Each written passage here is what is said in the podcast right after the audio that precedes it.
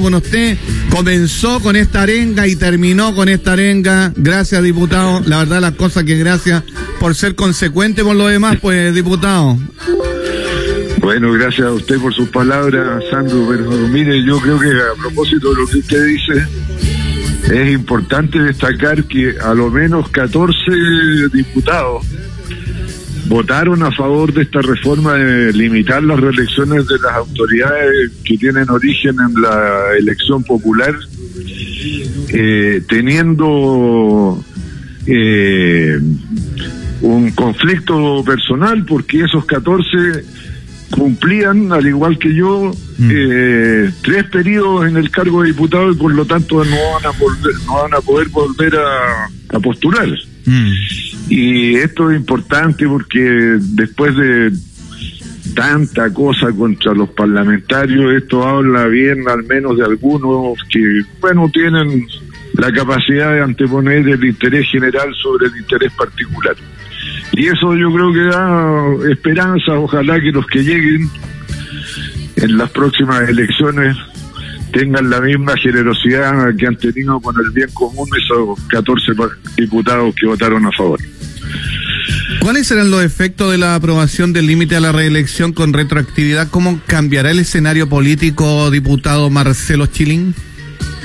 Bueno, a ver, yo creo que en la próxima elección va a haber sin ninguna duda una renovación importante de rostros, tanto en la Cámara de Diputados como en el Senado. Va a llegar gente nueva, puede que algunos sean conocidos por otras razones, por sus profesiones, por sus eh, gestiones públicas anteriores, en fin. Pero van a ser por primera vez la mayoría de ellos parlamentarios.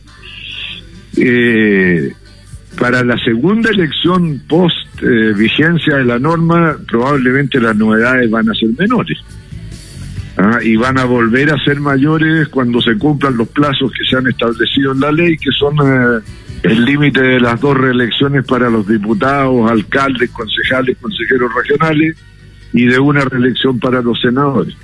Ahora, el cambio político propiamente tal, cómo van a quedar las fuerzas, cómo van a quedar la derecha, la eh, izquierda, el centro y dentro de ellos cómo van a quedar cada uno de esos partidos, hoy día es impredecible, imposible hacer una una proyección certera porque, bueno, entre otras cosas las encuestas se han puesto poco confiables, los partidos han ido perdiendo aprecio de la ciudadanía, ahora van a tener que esforzarse por hacerlo mejor para recuperarlo, recuperar la identificación con ellos, en fin.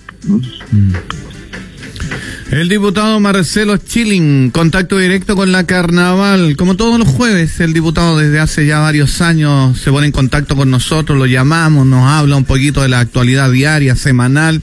Y bueno, un tema eh, importante este de la reelección. Oiga, diputado, de aquí, aquí en, de una u otra forma también se le está respondiendo a la gente que salimos en algún momento a la calle con el estallido social. Sí, sin duda, Sandro, yo creo que esto era una aspiración muy sentida de la ciudadanía, que hubiera una señal clara de parte de las autoridades de no apennarse en los cargos ni aferrarse a sus privilegios. La gente estaba pidiendo que seamos todos más iguales. Eso estaba muy en el fondo de las manifestaciones inauguradas en el mes de octubre del año pasado Ahora el Congreso había venido sufriendo una transformación, acuérdese que habíamos impulsado el cambio del sistema electoral, eliminando el binominal, cosa que quería más del 70% de los chilenos, y pasamos a este sistema proporcional. Con ello hemos logrado una Cámara de Diputados más inclusiva, más representativa de cómo es la sociedad chilena, con un nuevo sistema llegaron jóvenes, llegaron trabajadores, llegó gente de la cultura, gente de eh, distintas profesiones.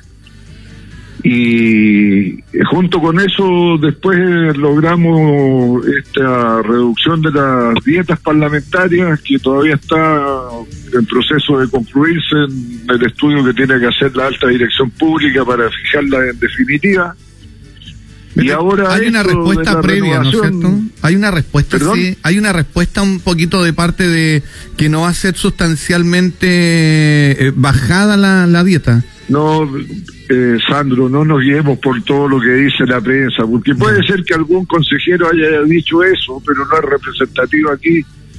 Es como este acuerdo que invita el gobierno.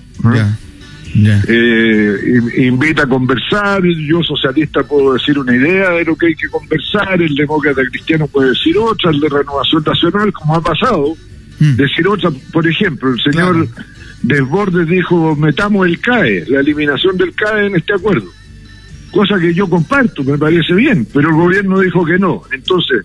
¿Hay un acuerdo o no hay un acuerdo? No hay un acuerdo. Lo mismo pasa con la determinación de las dietas alguien puede tener su opinión, pero no es la opinión que se va a transformar en decisión. ¿Para cuándo se espera una respuesta respecto de eso de parte de...? Bueno, tenía el Consejo un plazo de 30 días desde promulgada la ley y esto se va a cumplir hacia fines de, de, este mes, hacia fines de junio.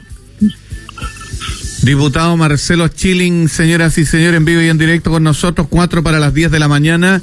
Me pareció muy bien, diputado, lo que dijo también ayer en la entrevista con CNN en, la tarde, que cuando salen algunos hablando de que los diputados, senadores o los honorables, o sea el cargo que sea de las autoridades no sirven para nada, pero ustedes, claro que sirven porque en una democracia, por ejemplo, como esta, han tenido que presionar al gobierno para que sea más flexible y poder ayudar a los pobres o a la gente que está sufriendo hambre en la actualidad, pues. Bueno, mire, aquí hay una cosa súper sencilla. Chile tiene ahorrado los fondos soberanos, el Fondo de Estabilización Económico-Social y en eh, el Fondo de Contingencia Estratégica, que es para comprar armas para las Fuerzas Armadas y nuestra defensa. En el eh, Fondo Soberano, 12 mil millones de dólares. En el de Contingencia Estratégica, como 4 mil, 4 mil 500 millones de dólares. Eso hace 16 mil se estima que mantenerle al 70% de la población por seis meses un ingreso familiar de emergencia de alrededor de 600 mil pesos, eso costaría entre 12 y 15 mil millones de dólares por seis meses. O sea, estamos hablando de 650, 700 millones de dólares por mes para que la gente tenga un ingreso digno en la emergencia y se pueda mantener en las casas manteniendo la distancia física para evitar la propagación del virus. Y esto es sin pedir plata prestada, mm. sin endeudar al país. Entonces nosotros vamos a presionar por esto. Hemos pasado malos ratos, el ministro Biones nos pega unas rayas de cancha que nos dice que no se pueden pasar de aquí, no se pueden pasar de allá bueno, pero estamos incluso dispuestos a humillarnos y a dejarnos basurear con tal de lograr que la gente tenga los recursos para vivir. Y si no lo logramos, bueno, no habrá acuerdo y nosotros denunciaremos al gobierno que es un gobierno mezquino, egoísta, preocupado de los que en realidad no tienen necesidad de que se preocupen de ellos porque se salvan solos, porque tienen los recursos para hacerlo. Pero nosotros insistiremos Aquí hay que proteger al 70% de la población chilena, porque discúlpenme, no quiero ofender a nadie, pero el 70% de los chilenos es pobre.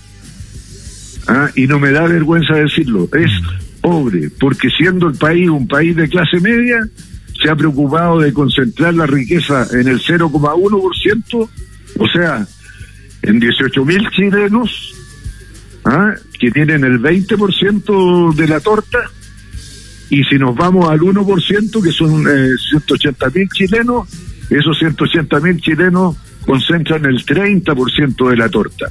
Y cuando nosotros decimos pongamos un impuesto al patrimonio personal, no de las empresas, para que las empresas puedan seguir funcionando, al patrimonio personal, del 1% para esas familias ricas, nos contestan que no. Pero aquí hay que perseverar. Mire, cuando yo dije hay que bajar la dieta de los parlamentarios del año 2006, era un desierto, no había nadie que me acompañara. Hasta casi tuve una pelea combos con el diputado Aguiló de la época. ¿ah? Por eso. Bueno, un tiempo después se logró. Dijimos hay que limitar las reelecciones, ¿hace cuánto? Diez años atrás. También era un desierto, nadie acompañaba. Ahora es realidad.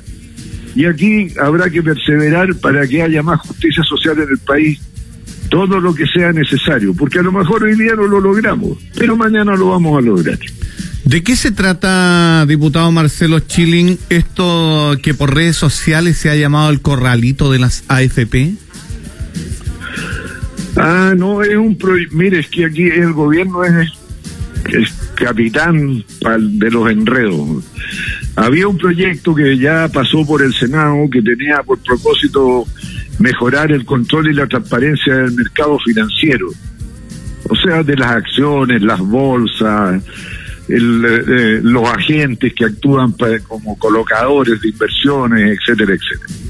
Y entre medio de ese proyecto no se le ocurrió nada mejor ahora que meter en la Cámara de Diputados, cuando ya pasó el trámite del Senado, eh, una indicación que tiene que ver con la AFP, que de una parte propone eh, que haya un control más riguroso de los agentes económicos que aconsejan a la gente sobre en qué fondo estar y en esa indicación se pone que haya una prueba de idoneidad del consejero, cosa que es razonable, que alguien que le está diciendo usted ponga aquí, ponga allá, mm. sea alguien que conozca el asunto para que no lo induzca a error y a perjuicio.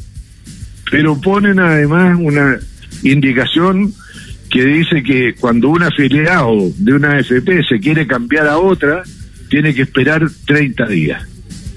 Ah, por eso se dice un corralito, porque hoy día usted va a ah. la AFP y dice yo me quiero cambiar y tienen que cambiarlo. Ok, ok. Entonces por eso se habla del corralito, ah. pero bueno, yo, esto está fuera de las ideas matrices del proyecto, no corresponde, es inconstitucional que hayan metido una cosa que no, no tenía nada que ver con la otra y yo no alcancé a anunciarlo ayer porque se acabó el tiempo de la sesión de la cámara de la, de la comisión de hacienda de la cámara de diputados pero yo en la próxima sesión voy a anunciar que aunque me tenga que apretar la nariz voy a recurrir al tribunal constitucional para objetar esa porque no corresponde que hayan metido eso ahí en este proyecto de ley Diputado, se seguirá, bueno, estamos en un tema de pandemia y todo, porque eh, faltan doctores, que equipo y todo, estamos en un tema complicado. Pero se sigue igual trabajando en lo que, por lo que la gente salió a la calle, el tema de FP, salud, educación, el tema de, de las jubilaciones dignas. Sí, son todos temas que están pendientes. La reforma de las pensiones, usted sabe, Sandro, estaba en trámite eh, hay una controversia sobre el 6% adicional, que es de aporte patronal. El gobierno proponía que se le dividiera por la mitad, que tres puntos de esos seis fueran a capitalización individual, eh, aunque en un ente distinto de la AFP, y que el otro 3% fuera solidaridad. El problema es que si usted destina el 6% entero a solidaridad, mejoran sustantivamente todas las pensiones, menos las más altas, ¿ah? que van a quedar, bueno, igual como están ahora nomás, tampoco van a ser tan perjudicados. Pero si lo destina entero a solidaridad, los que tienen menos van a tener una sustantiva mejor pensión. Y ahí va a estar el punto de fuerza cuando se reanude la discusión del proyecto. Y en salud, desde luego que también tenemos un pendiente porque esta pandemia reveló que necesitamos mm. tener un sistema de salud mucho más fuerte que el que tenemos ahora. El 80% de los chilenos atienden la salud pública. Así es. Y esa es la que hay que fortalecer. La ISAPRES que se salven como puedan, pues en total son negocios privados. ¿Alguna semejanza con Chile o sucede en Chile el tema de que está sucediendo en Estados Unidos, el, el, tema de la, de la discriminación, el racismo, diputado Chilling? Bueno, Chile es un país súper eh, clasista y súper racista, solo que es un poco más encubierto que en Estados Unidos, que son unos completos descarados, les da lo mismo. Ah, aquí eh, tal vez muy en confianza hablan mal de una raza o de una nacionalidad. No lo andan vociferando por la calle, pero en el fondo del alma chilena hay clasismo, esto de andar tratando de rotos a la gente que tiene menos plata o de a, nuestros pueblos originarios que los descalifican y dicen que son flojos, que son borrachos. Todo eso revela que eso también existe acá, no con la virulencia de Estados Unidos, porque aquí eh, establecida la igualdad de las personas frente a la ley, eso es una gran protección y además, bueno, mientras exista una Cámara de Diputados, esta velará porque ese tipo de cosas no ocurran con como manifestaciones públicas aceptables. Somos discriminadores, la verdad las cosas. ¿eh?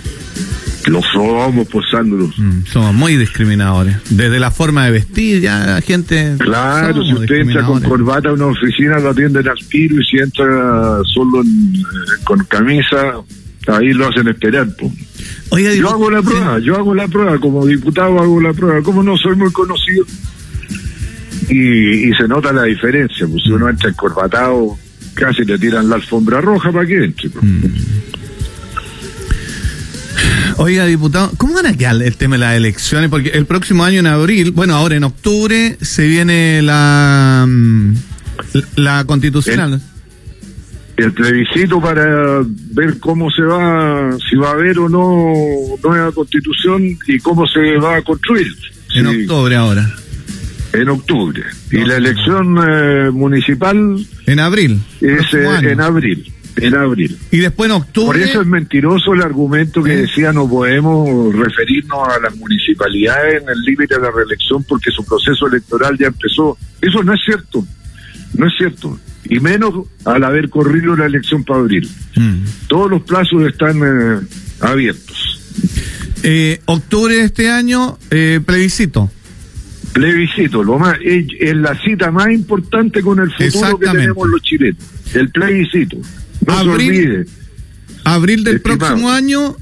Y abril también es importante porque ahí vamos a elegir las autoridades que se preocupan sobre todo de nuestra calidad de vida y de nuestra vida cotidiana. Esas son las autoridades municipales, son más importantes para para el cómo vivimos que cualquier otra autoridad si se equivocan a elegir el, alcalde y los concejales, estamos perdidos.